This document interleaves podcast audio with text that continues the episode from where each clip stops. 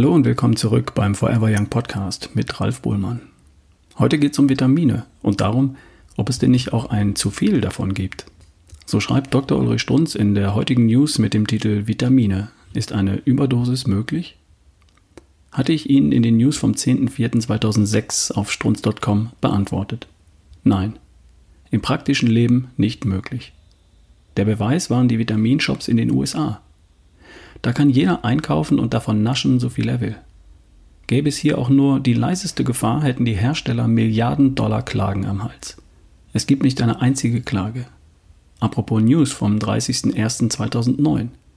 Sie entnehmen dieser Tabelle, dass die EU völlig andere Vorstellungen von den angeblichen Gefahren durch Vitaminüberdosen hat. Sogar die DGE musste sich diesen neuen Richtlinien beugen. Weil Sie mir zu diesem Thema täglich Fragen stellen, habe ich Ihnen einfach einmal den Lehrbuchtext von A. Job, einem der profundesten Vitaminexperten Deutschlands, einfach abgeschrieben.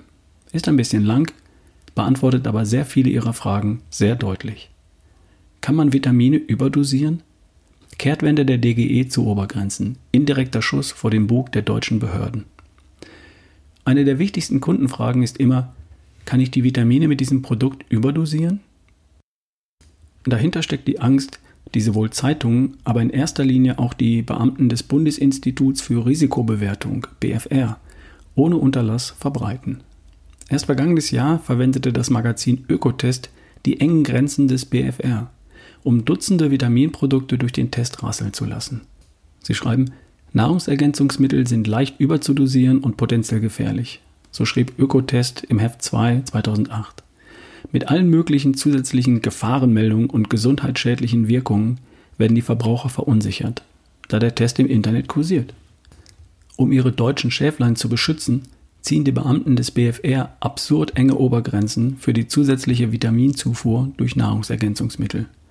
Diese sind ein deutscher Alleingang. Die Chancen sind gering, dass sich die BFR-Hardliner bei der EU durchsetzen. Betrachtet man die Obergrenzen der European Food Safety Authority, EFSA, die von einem international besetzten Expertengremium ausgearbeitet wurden, zeigt sich besonders deutlich, wie eng bzw. engstirnig die Werte der deutschen Behörde sind. Nun bekommen die Beamten der Behörde indirekt einen Schuss vor den Bug und das ausgerechnet von der konservativen Deutschen Gesellschaft für Ernährung, DGE. Die DGE und die wissenschaftlichen Fachgesellschaften Österreichs und der Schweiz erstellen die Dachreferenzwerte. Hierin wird zum Beispiel festgelegt, wie viel Vitamine als Minimalbedarf zugeführt werden sollten. Zum ersten Mal werden hier nun auch die europäischen Obergrenzen für die Vitamingesamtzufuhr der EFSA mit aufgenommen. Gesamtzufuhr bedeutet aus Lebensmitteln, vitaminangereicherten Lebensmitteln und Nahrungsergänzungsmitteln zusammen. Diese Werte liegen aber so hoch, dass die niedrigen Grenzen der BFR für Nahrungsergänzungsmittel noch offensichtlicher als viel zu eng wirken. Die europäischen Werte überschreiten die deutschen Werte um ein Vielfaches oder stellen fest, dass es für bestimmte Vitamine überhaupt keine oberen Zufuhrgrenzen gibt. Keine der Zeitungen, die meist unisono gegen Vitamine wettern, hat darüber berichtet. Dabei wird hier die zentrale Frage eines jeden Verbrauchers beantwortet. Kann ich mit meinen Produkten in einen Überdosierungsbereich kommen. Die DGE entmythologisiert damit endlich das Thema Überdosierung und stellt es auf ein vernünftiges Zahlenwerk. Was bedeuten die europäischen Obergrenzen konkret? Für die Vitamine B1, B2, B5, B7 und K konnten trotz emsiger Auswertungen der Forschungsberichte keine Obergrenzen festgelegt werden. Für andere Vitamine liegen die Grenzen so hoch, dass eine Überdosierung mit deutschen Produkten praktisch nicht möglich ist. Fast alle Vitaminprodukte in Deutschland enthalten als oberstes Maximum den dreifachen täglichen Minimalbedarf. Das liegt an den gesetzlichen Vorgaben. Brüssel wird demnächst auch hierzu eine Entscheidung fällen. Nehmen wir als Beispiel für eine Obergrenze das Vitamin B3. Sie können nach der europäischen Richtlinie 56 Mal den Minimalbedarf der DGE in Form von Vitamin B3, das ist Nikotinamid, zuführen, bevor Sie an die Obergrenzen stoßen. Das macht natürlich niemand. Das wären nämlich je nach Dosierung des Vitaminproduktes ein bis zwei Monatspackungen pro Tag. Sie müssten sich also täglich über einen langen Zeitraum in einem Anfall von Bulimie auf diese Verpackungen werfen.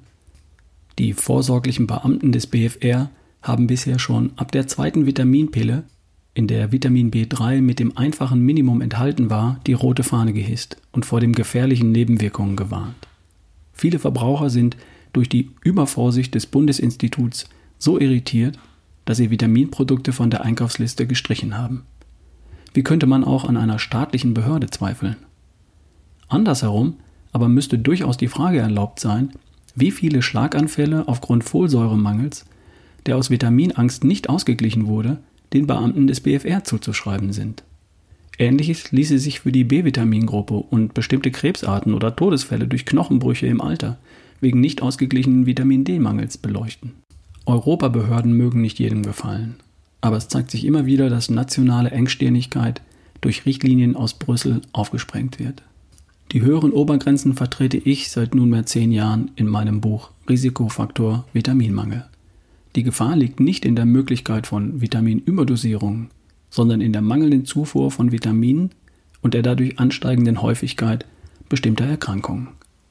Ende der News.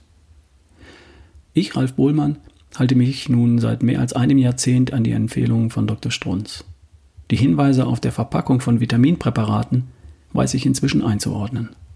Und im Zweifel gibt es die sehr hilfreiche Stichwortsuche in dem riesigen Archiv der News auf strunz.com. Da kann ich schnell und einfach die wirksame Dosis für jedes Vitamin und jedes Nahrungsergänzungsmittel finden. Es ist nicht so kompliziert. Bis zum nächsten Mal, dein Ralf Bohlmann.